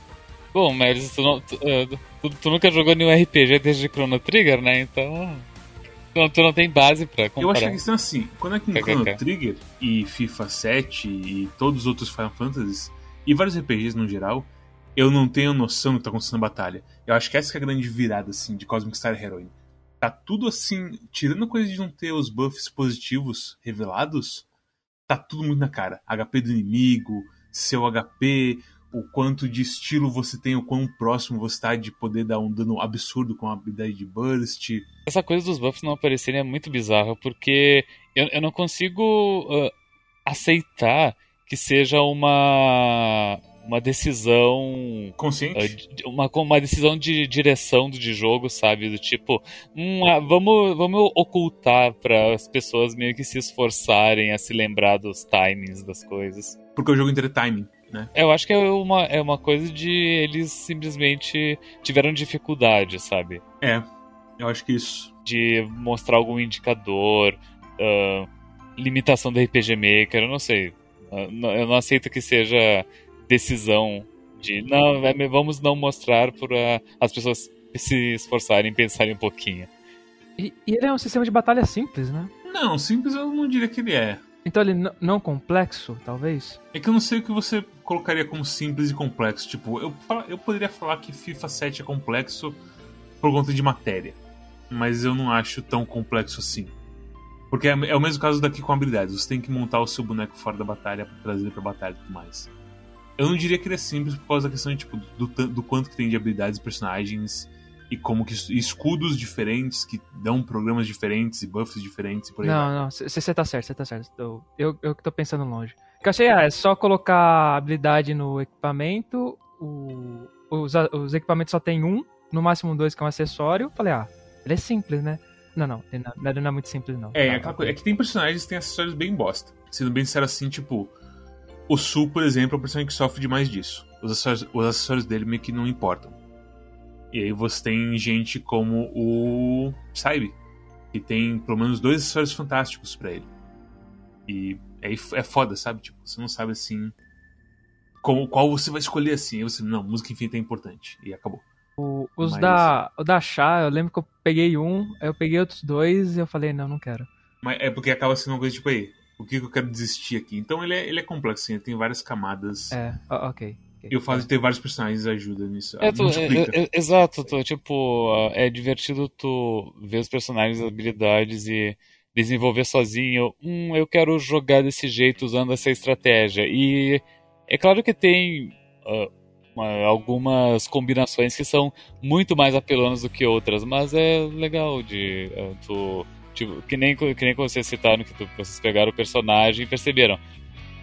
Não, não pode ser assim, daí testaram, meu Deus, é assim mesmo. O, o- é um hate bem pessoal, mas eu ia ficar muito puto com esse jogo se ele fosse um roguelike. Nossa, mas isso aí é uma coisa completamente. da onde que veio isso? É, é, é, eu vou tentar explicar. Tipo, Cara, eu, eu entendo o que tu, tu quiser com isso, que. Porque eu, eu. Quando eu tava jogando, eu pensei em uma coisa do tipo. Nossa, eu, eu consigo imaginar tipo um Slay the Spire, que usa esse sistema de combate, tu vai pegando cartinhas e vai montando as habilidades dos personagens. eu, eu quero testar as coisas, eu quero montar uma batalha, quero ver o que, que acontece. Aí eu fico frustrado com roguelikes, mas isso é bem pessoal, eu não me dou bem com esse tipo de jogo. Aí, se, se esse jogo fosse roguelike, eu ia ficar meio bravo, porque eu falo, pô, essa batalha é mó legal, eu quero testar coisas, eu não consigo. Aí eu fico triste. Ah, sim, isso é uma coisa comum em roguelike, né? Você precisa ter a RAM que você vai conseguir testar a sua teoria. Mas aqui não, aqui você pode testar suas teorias livremente. Inclusive, quando você morre, tem literalmente um botão de retry ou game over. Você escolhe se quer voltar pro último save ou se você Tu levanta. recomeça na- no início da batalha, tipo, não tem que voltar pra onde tu tava, ver a história de novo. É tem extremamente bônus. rápido. Decisões acertadas. Acaba colaborando pra coisa de que é um puzzle, né? Que tu tá Sim. tentando resolver. Isso. Com certeza. Daí só reseta o puzzle pro início. Imagina, nessa run você não pegou nenhuma habilidade de burst. Boa sorte em matar o chefe. Burst é basicamente o botão, o, o puta que pariu, sabe? Tipo, quando você tá no, no, no pó da rabiola e você pensa, eu tenho Burst. Mas foi, foi a que me surgiu agora, você, você falando de, de testar, testar coisa, me veio na cabeça. É muito assim, habilidade final do super-herói, os Burst no geral. E se você usa, tipo, livremente, você percebe que, tipo, eles não são tão bons, não são bons livremente. Aí você vai aprendendo. E é isso. O aprendizado desse jogo é muito bom. E a experiência que eu tive com ele é muito boa também. Eu recomendo demais ele. E é isso, é isso. Segue o jogo. Cosmos, explica pra gente o teu 6 do jogo. Ah, eu achei qualquer coisa. Foi isso. Eu achei que eu fosse empolgar mais no começo, eu tava gostando. Mas depois eu perdi um pouco do ânimo dele, assim. E. Eu acho que ele é bem, sei lá, parece que é uma pessoa. Eu imagino uma pessoa muito encantada que comprou o RPG Maker e falando: Eu vou fazer um jogo com todas as coisas que eu gosto. E ele só, tipo, taca um monte de coisa, assim, num. Num, num, num jogo e é isso, sabe? Mas, apesar de tudo, é, eu acho o combate legal. Eu acho que ele tem umas boas sacadas, assim. É... Apesar de depois de um tempo também eu perdi um pouco do, um pouco, do- um pouco do charme dele. Porque no fim das contas ele ficou uma coisa pra mim, ele acabou ficando uma coisa meio. ahn, como que eu posso falar?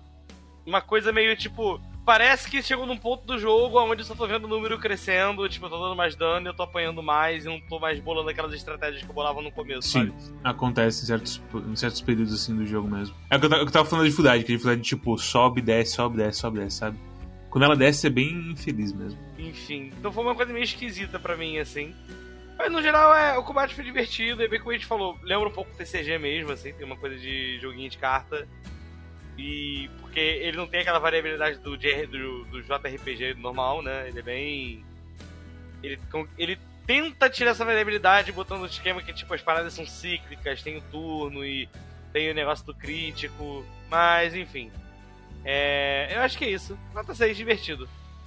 É, fiquei interessado que gostaria de ver um jogo com um combate assim mais interessante, mais, mais explorado assim. Obrigado, Cosmos. Gui, qual que é a tua nota e recomendação pro jogo? Eu vou dar 8 também para esse jogo. Eu gostei muito da batalha dele. Eu ainda sou o cara que joga esse tipo de RPG. Eu ainda corro atrás, descubro algum que eu não joguei e vou dar uma olhada. O sistema de batalha desse jogo é divertido. É o que eu posso dizer. Eu recomendo para qualquer pessoa que gosta de, de um RPG desse, desse gênero que pelo menos a batalha você vai ver alguma coisa. Eu não lembro de ter visto nada parecido dessa batalha. Mas também eu posso não, só não conhecer. Eu também não, nunca vi isso aí, não. Ah, os caras nunca jogaram RPG na vida, e daí aquele meme do, da pessoa que. Uh, que uh, o único filme que assistiu foi o. Pessoa que apenas assistiu Poderoso Chefinho acha que o filme tem uma vibe muito Poderoso Chefinho. Exatamente. O cara que foi jogar Persona 5 e falou que ele é um. ele pegou várias influências de Undertale. Exato. Mas pegou, não pegou? É, pegou. Ele fez uma máquina do tempo pra isso, inclusive. Storm, só não tem recomendação pra Cosmic Star Heroine. Quase foi Fantasy Star Online, não sei porquê. Uh, nota 7, excelente jogo de puzzle esse que eu joguei. Pena que a história não, não, é muito boa e eu tenho que ficar mexendo o boneco entre umas áreas uhum. pra ficar buscando os puzzles seguintes. É meio estranho, né? Uhum. Não entendi essa decisão de design. Não, mas piadas à parte, eu, eu, eu, eu, eu daria uma recalchutada no, nos diálogos do jogo e eu sinto que eu, eu, eu, sinto que a história não é o problema, o problema é a forma que ela é apresentada. É tipo, é o que eu falei, tem, tem momentos bem assim, dark, quando você vai chegando no final do jogo. A coisa toda da raiva, a coisa toda, tipo, literalmente a primeira vez que, que você vai pra Romo, que a API tá te mandando lá, é um momento assim, mais tipo, ó, pessoas morrendo Brabo. Tipo, o comecinho do jogo, a, a missão do. Que meio que é uma coisa de mistério, você não sabe o que tá acontecendo, você sabe que tem gente morrendo. Ah, aquilo foi legalzinho. Tinha, tinha um, um, um tema bacana. Uma ambientação legal. Aquela dungeon que é cópia de 2300 depois de Cristo, que tem os robôs e eles pegam uh, uns, uns, corpos mortos e dão vida para eles. Isso. Esse jogo é literalmente um monte de referência, né? Uhum. Eu só não tenho todas, é isso. É basicamente isso. Caramba. E, e vocês re, refizeram essa dungeon? É a side quest do. do coisa, do Psybe. Você entra lá e falei, caramba, que lugar é esse? Ah, não, é a mesma dungeon. Não, e pior que se você chega no console da entrada dessa dungeon, e de vários outros lugares, na verdade, e você usa ele, o Dave aparece falando, não importa se o Dave tá na sua festa ou não. Aparece ele falando como se fosse porque foi hardcoded, provavelmente. Exatamente. É, é, um negócio assim. Ele, ele não tem, né, sensível ao contexto. E essa área inteira tá assim. E aí você entra no lugar que o Psy fala: Ah, não, eu tenho um password aqui. E aí abre a side quest de verdade, assim, dele. É, é engraçado. Se você conversa com o amigo do Sul e sem o Sul, ele também responde. É, então. É um negócio meio estranho aí. Não, não é um bug que crítico pro jogo, né? Mas tu, tu vê isso acontecendo e pensa, hum, é, ficou só meio tipo, ah, meio corrido isso, né? Mas it's fine, assim, it's fine. Não incomoda em nada, assim. É só engraçado de você, tipo, o Dave aparecendo telas, você, Dave, sabe? Você existe. Você existe, que medo. E eu, eu, acho que é, eu acho que é um bom, é um bom RPGzinho, tipo... Eu provavelmente eu recomendo pra pessoas uh, como, como o que ele disse que ele gosta de caçar esse tipo de, de jogo. Uhum. Eu não sei se eu recomendaria pra, tipo, quem nunca jogou RPG não, não entende desse mundo. Mas é, mas é interessante. Mas é aquela coisa, se eu fosse recomendar um RPG pela primeira vez, eu ia dizer, cara, joga Chrono Trigger. Até hoje nunca conseguiram fazer uma coisa melhor que aquilo. E agora eu, eu, eu ouço. vocês ouviram isso? É o som de milhões de Luigi's Ligok e, e ficando. Uh, tendo vontade de soltar os cachorros ah, contra mim e imediatamente ficando quietos porque não vale a pena. O Luigi não gosta do Chrono Trigger? Não, ele gosta, na verdade. Só que, tipo, a gente tá criando um Luigi, um espantalho de Luigi aqui que vai pular em cima da gente, mas o Luigi também gosta de Chrono Trigger. É, não, eu acho que é, a questão do Luigi é que ele, ele critica quem usa Chrono Trigger pra referência pra tudo. Ah. Foi o Luigi também que falou que ele não gosta do Shovel Knight porque ele não é nada demais. Eu não sei. Não sei. Se não for você, desculpa, Luigi. que eu lembro que aconteceu isso no, na, na stream do Shovel Knight. Eu achei curioso essa, é, esse pensamento. Que se, se ele não for muito ruim ou se ele não for muito bom, ele só existe. Isso aí eu acho que é uma coisa mais Samuel PX. Samuel PX fala que, nossa, acaba com a minha vida de jogar um jogo nota 6. Uma coisa assim, assim sabe? Samuel PX eu acho que ele, ele quer os extremos, eu acho que ele está mais ou menos correto nisso aí, no final das contas. Não, eu, mas eu, eu confabulo com essa ideia que, tipo, uh, por exemplo, o filme, o filme ruim não é o filme ruim, porque o filme ruim tu assiste, tu acha ele tão ruim que tu se diverte de tão mal feito que ele é e tudo mais. É o filme, filme que você fala que porra é essa, sabe? É, e tu assiste com os amigos e acha graça de como ele é mal feito, enfim. Uh, e o filme que é bom é bom. Uh, agora, o filme que é realmente ruim é o filme mediano. Que o filme. Que o filme que não é nem bom nem ruim, ele só meio que tá perdendo tempo. Mas é aquela coisa, é pela emoção, né? O filme que não que, que é, entre aspas, mediano, às vezes nem é mediano, é só que, tipo, não te dá emoção nenhuma, você fica parado ali, derretido. Sim, exatamente. É, ele é chato só. É tipo filme francês. Nossa, eu não. Faz acho que 50 anos que eu não vejo ninguém fazer referência a filme francês assim, como métrica de chato, sabe? É uma coisa muito piada dos Simpsons. Eu acho que eu nunca assisti um filme francês. eu também não. Eu tava capaz de estar assistindo e não saber. É, por isso que eu falei, eu acho. Eu é, não sei. exatamente. Eu nunca fui atrás de um filme francês sabendo que ele é francês. Nunca vi nem comi, só ouço falar. Nunca assisti o Asterix e Obelix? Ah, bem por pedaços, assim. Pegando essa vontade de vez em quando. Nunca assisti de verdade. Olha, eu assisti um filme francês, então. Nunca assistiu Na Idade das Pedras? Não. Não. Não. Vocês nunca assistiram esse filme? Não. Não. Porra!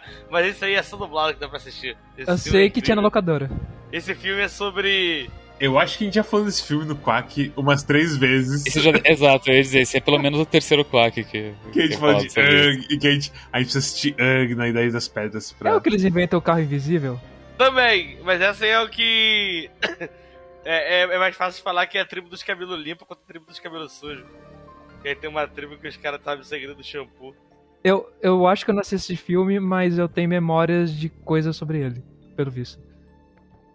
Ok, curioso. Encontramos mais uma pessoa que sabe de uh, na ideia das pedras. Tipo, eu tenho lembranças de um cara ficar puto porque matou o cachorro ou o gato dele. E, e o Ih, plot... não, final do filme, não pode contar. Ah, desculpa. Spoilers, meu Deus. Desculpa, desculpa. Eu ia falar, o... eu ia falar um plot twist, mas deixa quieto. Spoilers. Então, mas eu não vou, eu nunca assisti esse filme, esse é o problema. Enviando mentiras. Guilherme Canhão. Enviando mentiras.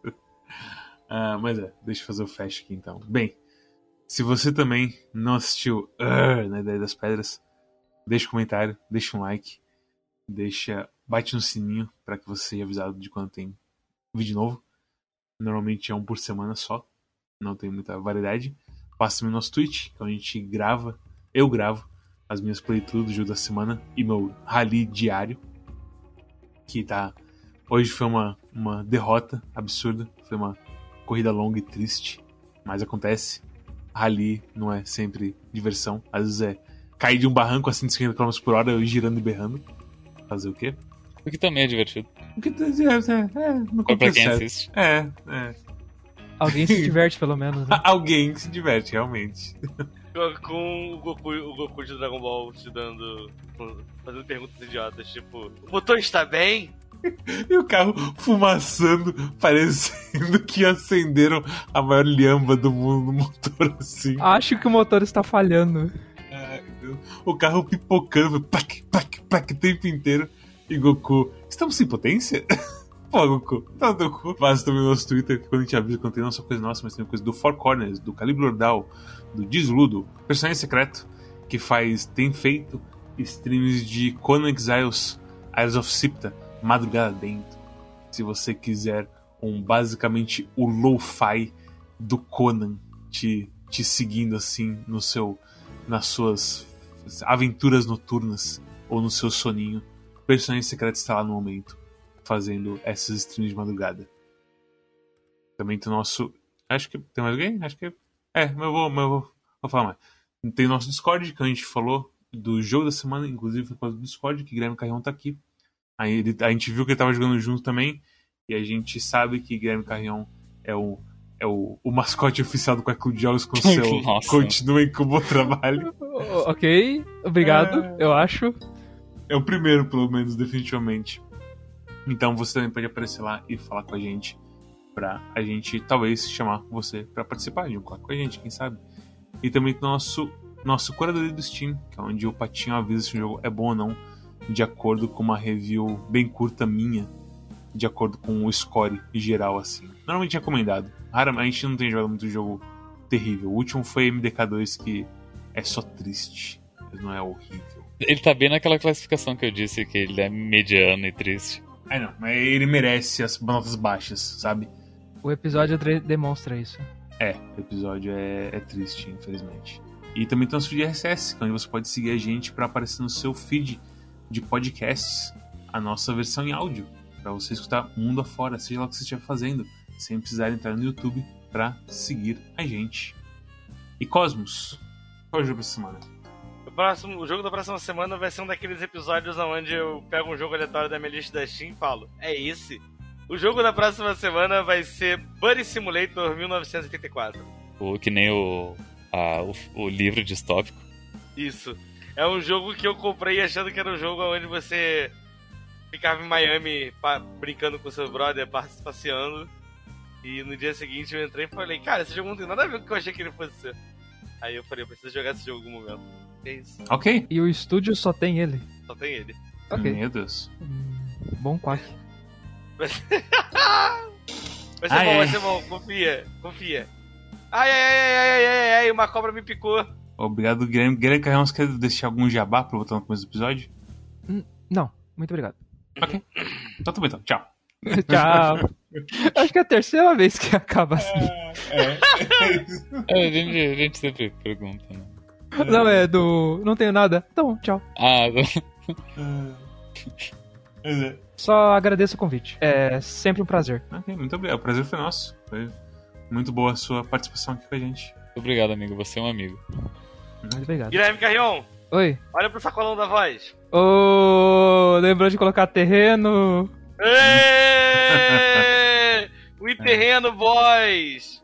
É, é, e agora a gente percebe que ele realmente estava jogando enquanto tava gravando, né? Não, Uhum. não, não Uhum. tava não. Eu comecei depois de uma hora e meia, na verdade. É, mas é, é isso. Parabéns pelo mítico. Parabéns pelo mítico Cosmos. Obrigado a todos que assistiram e até a próxima. Tchau, tchau. Tchau. Tchau!